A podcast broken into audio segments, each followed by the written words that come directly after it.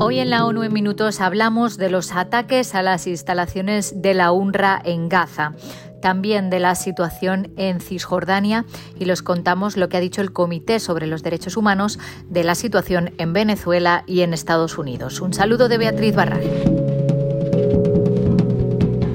Más de 50 instalaciones de la Agencia para los Refugiados Palestinos, la UNRWA, han resultado dañadas por los ataques en Gaza, incluyendo cinco por ataques directos. El responsable de la agencia dijo que el último balance es de 38 palestinos que se refugiaban allí fallecidos, aunque teme que el número aumentará significativamente con los bombardeos en el norte.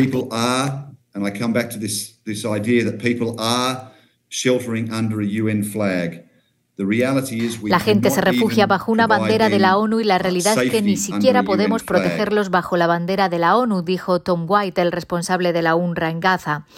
En las últimas horas, otros dos miembros del personal de la ONU de esa agencia han muerto, lo que eleva el total a 72 fallecidos desde el 7 de octubre, fecha en que jamás atacó Israel desde la franja y comenzaron los bombardeos.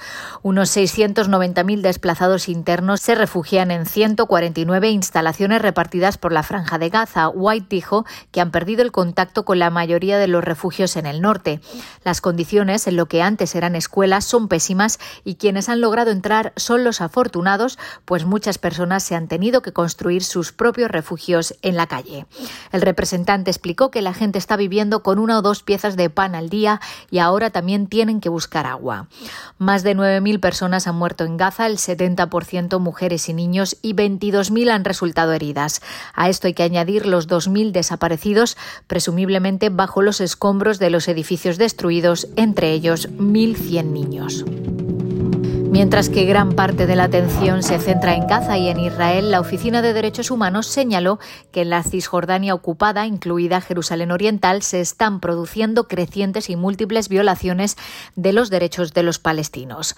Desde el 7 de octubre hasta el 2 de noviembre han muerto en Cisjordania 132 palestinos, entre ellos 41 niños, 124 a manos de las fuerzas israelíes y 8 a manos de los colonos. Dos soldados israelíes han muerto.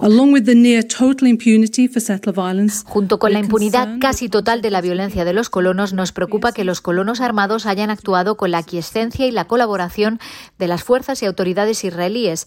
Comunidades enteras se están viendo obligadas a abandonar sus tierras por esta violencia, dijo Liz Frossel, la portavoz de la oficina. Casi mil palestinos de al menos 15 comunidades de pastores han tenido que dejar sus casas. Cambiamos de asunto. El Comité de Derechos Humanos expresó su profunda preocupación por las denuncias en Venezuela de que instituciones judiciales, administrativas y constitucionales, como el Consejo Nacional Electoral, la Defensoría del Pueblo y el Tribunal Supremo de Justicia, han estado restringiendo el espacio democrático mediante la inhabilitación política para impedir que miembros de partidos de la oposición se presenten a cargos públicos. Tras examinar al país, el comité, formado por 18 expertos independientes, lamentó que algunos opositores políticos ya hayan sido inhabilitados para participar en las elecciones presidenciales previstas para 2024.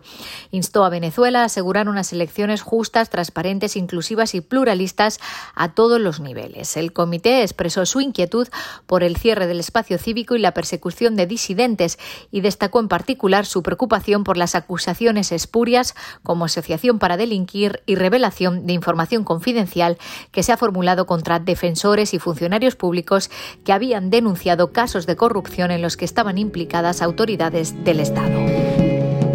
Y este mismo comité también ha mostrado su preocupación por las limitaciones del derecho al voto en Estados Unidos señalan el aumento de iniciativas legislativas y prácticas que limitan el ejercicio del derecho al voto, entre ellas la manipulación partidista, las restricciones al voto por correo y a la recogida de papeletas y los onerosos requisitos de identificación de los votantes. El comité destaca el impacto desproporcionado de todas estas medidas en votantes pobres, personas con discapacidad y minorías raciales y étnicas y expresa su preocupación por el acoso y los ataques contra los funcionarios electorales. Además, pide a Estados Unidos que ponga fin a la penalización del aborto, que elimine las barreras para un aborto seguro y se abstenga de introducir nuevas. Hasta aquí las noticias más destacadas de las Naciones Unidas.